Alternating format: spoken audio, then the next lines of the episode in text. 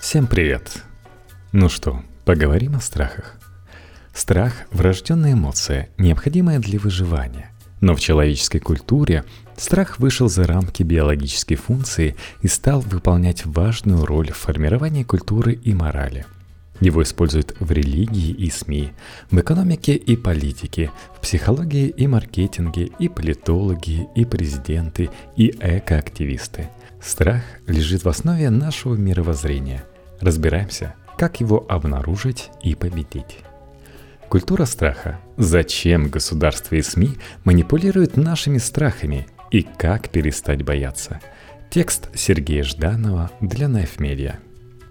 Николо Макиавелли, итальянский мыслитель эпохи Возрождения, рассуждая о том, что является более надежной опорой для правителя любовь или страх подчиненных, писал «Говорят, что лучше всего, когда боятся и любят одновременно.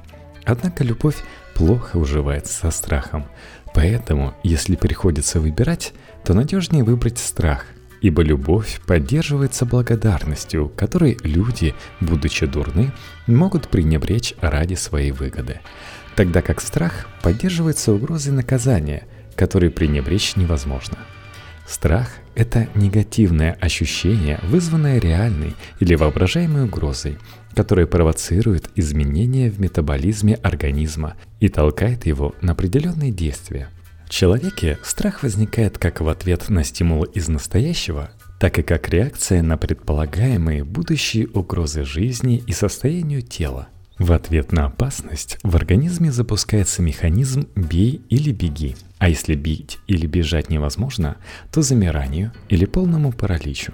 Человек способен с помощью разума справиться со страхом, но это происходит с большим трудом, чем наоборот, когда страх заглушает разум – Сигналы миндалевидного тела, ответственного за формирование чувства страха, доминируют над корой мозга человека.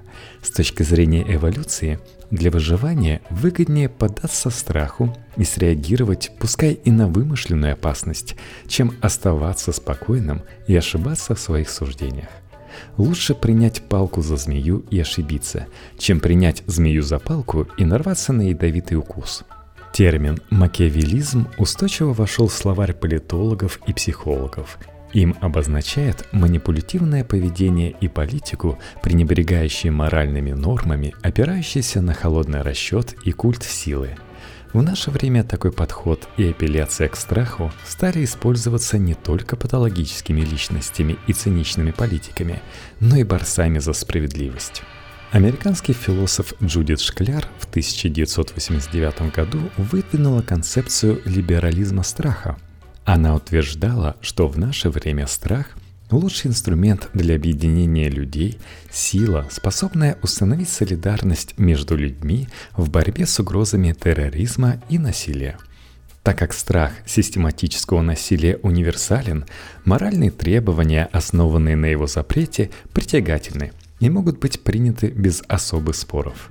Социолог Марджи Кер утверждает, что из-за скорости, с которой мы получаем новости, люди сегодня испуганы гораздо сильнее, чем 200 лет назад.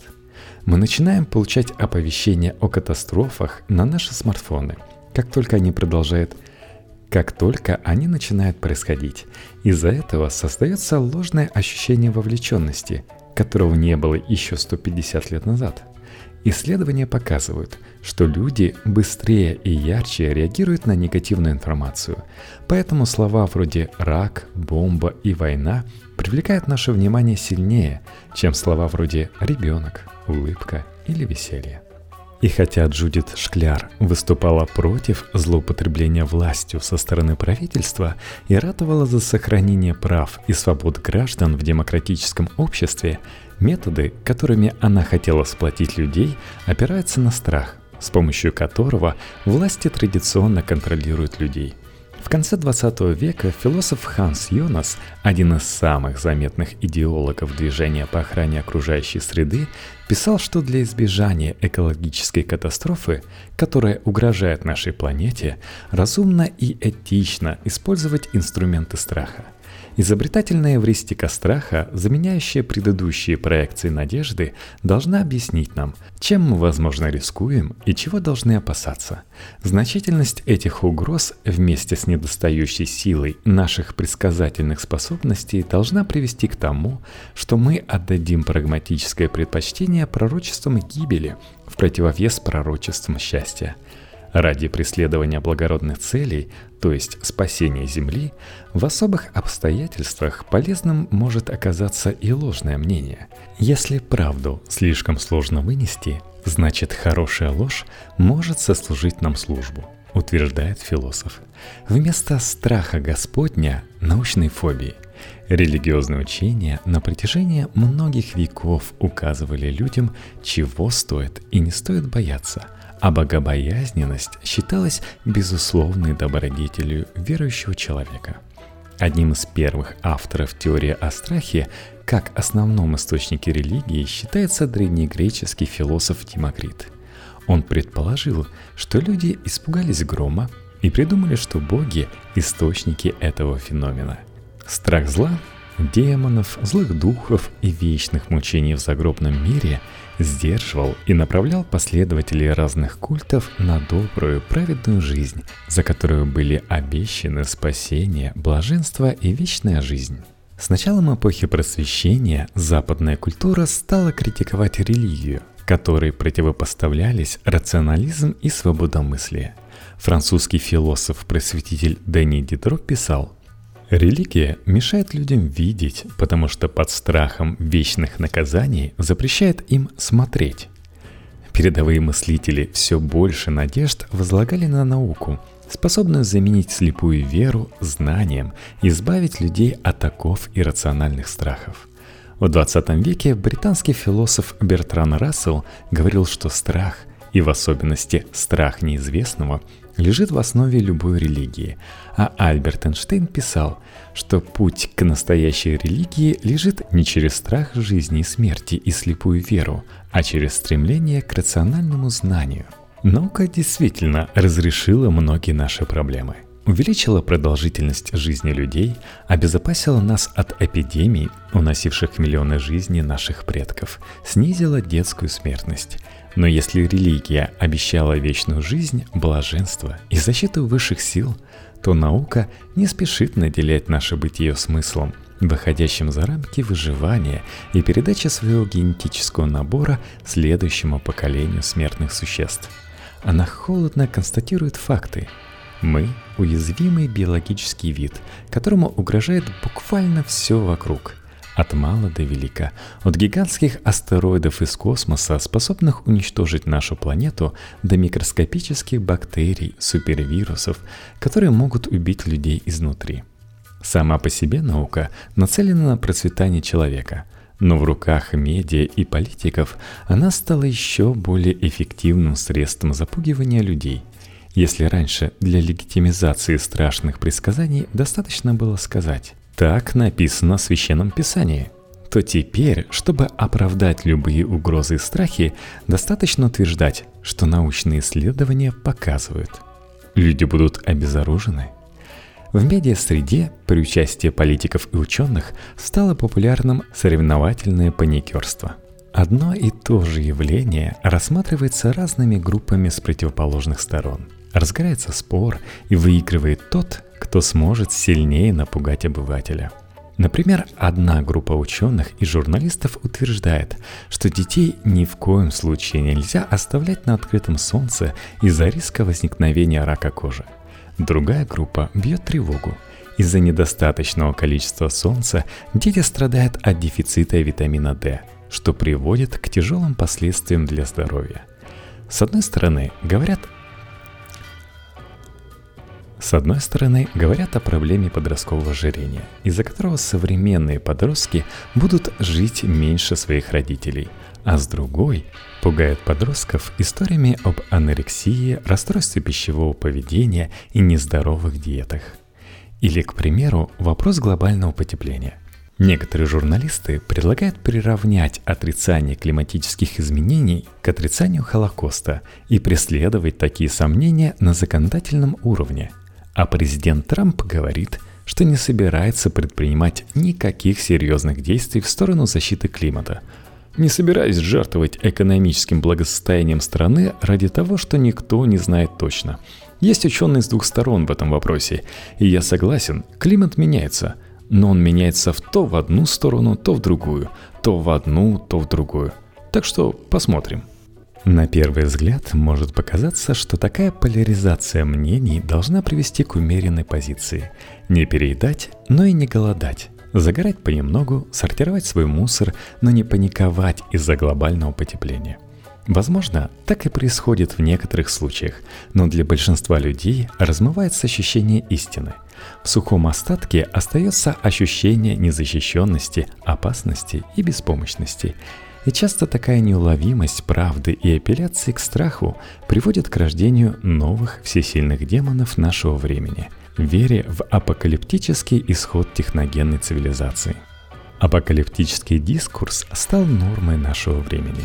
Причем он исходит не столько от верующих, для которых ожидание конца света – норма бытия, но и от атеистических технократов, ученых, журналистов и, конечно, политиков – Например, в одной только британской газете The Guardian слово «вымирание» в 1988 году встречалось 93 раза, в 2007 уже 207 раз, а в 2016 целых 602 раза. Глобальное потепление, по словам ученых и экоактивистов, не меньшая угроза для человечества, чем тотальная ядерная война. Искусственный интеллект и роботы, по словам технократов, представляют собой экзистенциальную угрозу и сулят нам невиданными экономическими потрясениями.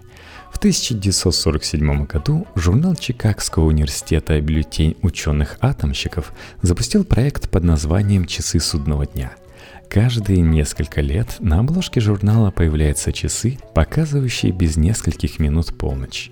Стрелка передвигается в зависимости от напряженности мировой обстановки, а сама полночь символизирует момент ядерного катаклизма. Стрелку передвигает совет экспертов, в числе которых 18 нобелевских лауреатов, и сейчас часы показывают без двух минут полночь.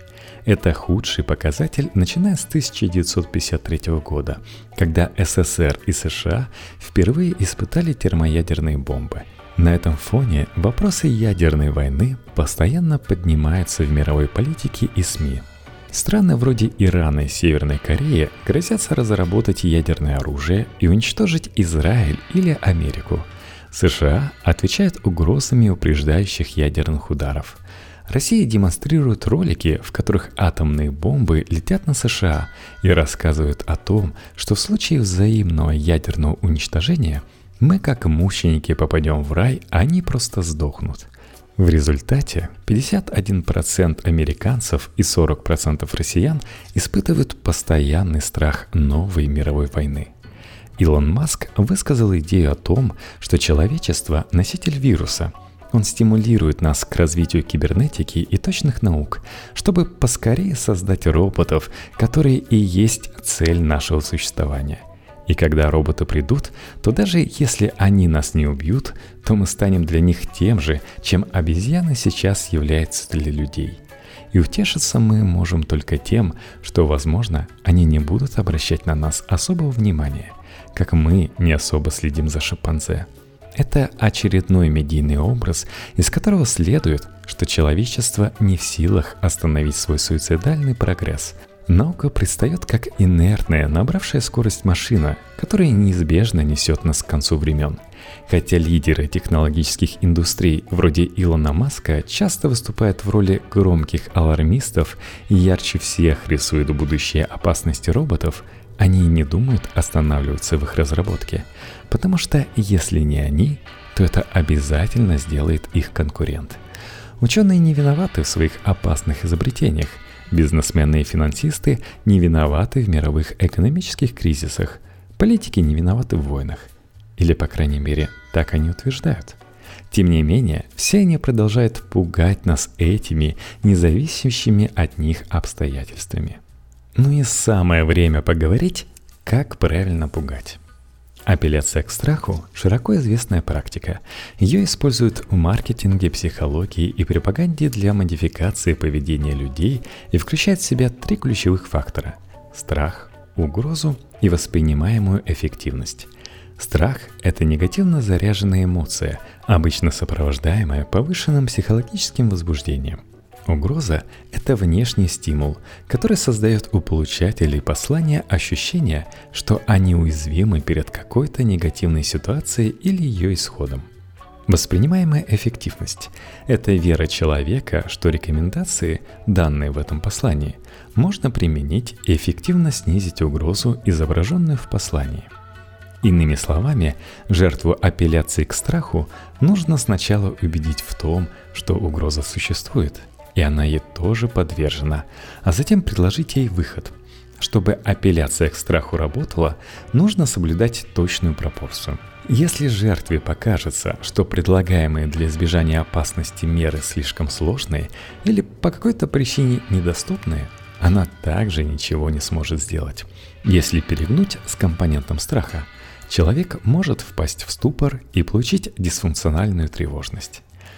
Страх неизвестного часто называют иррациональным страхом. По мнению некоторых ученых, он лежит в основании всех остальных страхов – Метаанализ исследований показывает, что столкновение с неизвестными факторами увеличивает сердцебиение, активирует миндалину и вентромедиальную префронтальную кору мозга. Более того, как показывают исследования, при первичной когнитивной обработке стимулов внешней среды мы автоматически определяем что-то как опасное или безопасное, основываясь на том, известен нам этот стимул или нет – Неизвестность расценивается как опасность. Такая пугливость по отношению к новому уравновешивается другими биологическими механизмами, например, нашей склонностью к обучению, и во многом зависит от воспитания и социальной среды. Переизбыток неизвестных факторов, например, в зоне боевых действий, и незащищенность ведут к расстройствам нервной системы, паническим атакам и другим нарушениям. В непривычных и непредсказуемых ситуациях мозг ищет в окружающей среде вещи, которые по прошлому опыту ассоциируются у него с опасностью или с безопасностью. Конечно, не всякая неизвестность и непредсказуемость вызывает у людей страх или тревогу. Мы не хотим заранее знать, что нам подарит или чем закончится любимый сериал. Эксперименты показывают, что мы с большим энтузиазмом работаем, если размер награды нам заранее неизвестен – но неизвестность непереносима лишь в небольших дозах. Вряд ли кого-то устроит работа, в которой годами не будет обозначена точная сумма зарплаты. Страх неизвестного часто используют в политике. Чтобы оправдать вторжение американских войск в Ирак, министр обороны США Дональд Рамсельд сказал, что отсутствие доказательств – это еще не доказательство отсутствия чего-либо – он намекал, что если разведка не нашла в Ираке заводов по производству химического оружия, это еще не значит, что их там нет. В другой раз он концептуализировал эту мысль в развернутом виде. Доклад о том, что чего-то не произошло, всегда занимает меня, потому что, как мы знаем, есть известное известное, о котором известно, что мы его знаем. Мы также знаем, что есть известное неизвестное. Мы знаем, что каких-то вещей мы не знаем. Но есть и неизвестное неизвестное, о котором мы даже не знаем, что мы его не знаем. Нет, правда, это звучало именно так. На первый взгляд мысль Рамсфельда может показаться банальной чушью, которой очередной политик пытается прикрыть очередное преступление. Конечно, во многом так и есть, но в этих словах скрывается более глубокая проблема – Ощущение, что неизвестность таит в себе опасность, с которой обязательно нужно что-то сделать уже сейчас, иначе будет поздно. Угроза скрыта, и даже если мы о ней не знаем, она все равно существует. Поэтому компетентные лица должны что-то с этой угрозой сделать, а публика по большей части безропотно слушает своих поводырей и боятся. Но что еще хуже, как утверждал выдающийся немецкий социолог Ульрих Бек, мы вынуждены бороться не только с самим риском, но также с последствиями наших попыток контролировать эти риски, из-за которых мы производим еще больше неизвестных, но ожидаемых катастроф, о которых наше знание не может быть полным. Люди готовы платить большую цену за то, чтобы избежать состояния неуверенности. Эксперименты показывают, что мы предпочитаем, чтобы нас точно ударили разрядом электричества сейчас, вместо того, чтобы пережить возможный удар тока. Наша нервная система возбуждается сильнее, если мы не знаем, когда именно нас ударит током, чем если мы знаем, когда точно это произойдет. Но как мы определяем, чего нам бояться в мире, где, как нам говорят, даже кусок мыла способна вызвать нарушение в работе эндокринной системы и привести к появлению суперрезистентных убийственных бактерий? Мы больше всего боимся того, что нам проще представить и вспомнить. Эта особенность восприятия называется эвристикой доступности. Мы оцениваем частоту или возможность события по легкости, с которой примеры приходят нам на ум. Поэтому тиражируемые страхи с яркими образами пугают нас больше и сильнее, чем просто статические вероятные угрозы.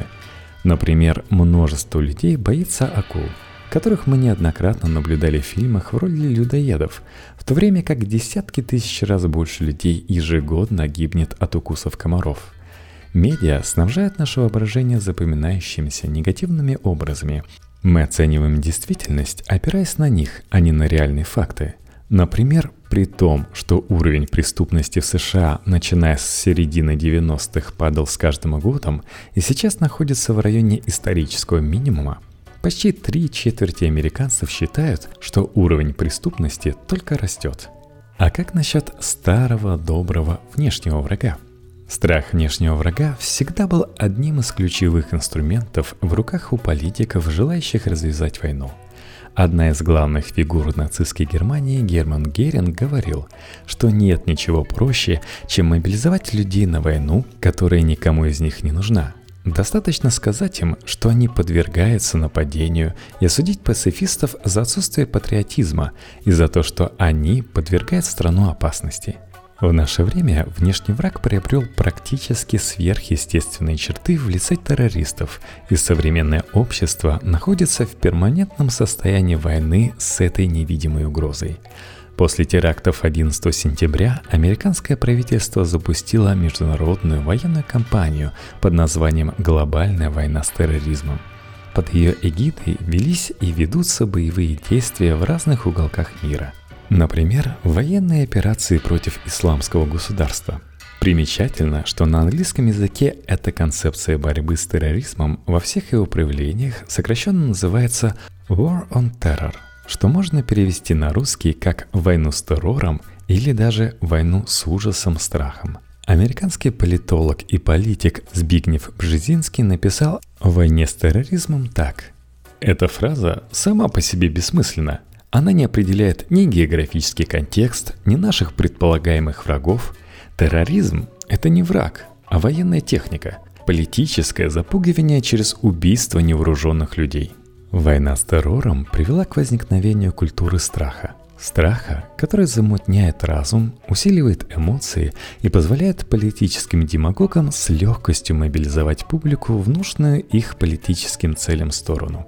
Война с ужасом спровоцировала не только серию военных действий, но и расширение программ слежки за гражданами в попытках выявить и подавить в зачаточном состоянии любые террористические угрозы – Угроза террористических атак – обязательный аргумент в усилении мониторинга частной жизни граждан в США, Китае, России и других странах. Но как же победить культуру страха? Франклин Рузвельт в своей инаугурационной речи в 1933 году произнес легендарную фразу «Нам нечего бояться, кроме самого страха. Боязнь страха он охарактеризовал как безымянный, беспричинный и необоснованный ужас, который парализует необходимые попытки обернуть отступление в наступление.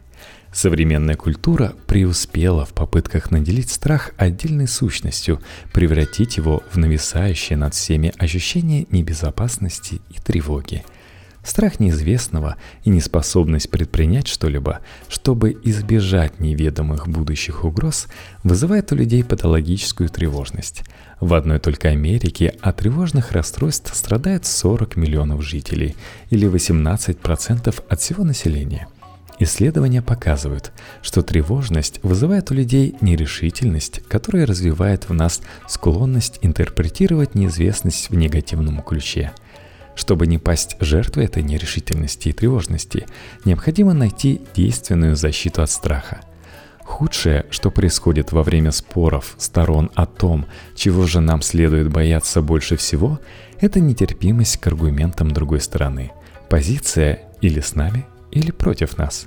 Она приводит к совершенно антинаучному порицанию критического мышления и требует скорее веры, чем понимания. Одним из ключевых девизов эпохи просвещения стало латинское изречение Горация «Дерзай знать». Иммануил Кант перевел это так «Имей мужество использовать свой собственный разум». Эта мысль актуальна сейчас как никогда, потому что при таком обилии информации о угрозах, рисках и надвигающихся глобальных катастрофах только рациональное мышление и собственное мнение способны защитить человека от болезненной тревожности и растерянности.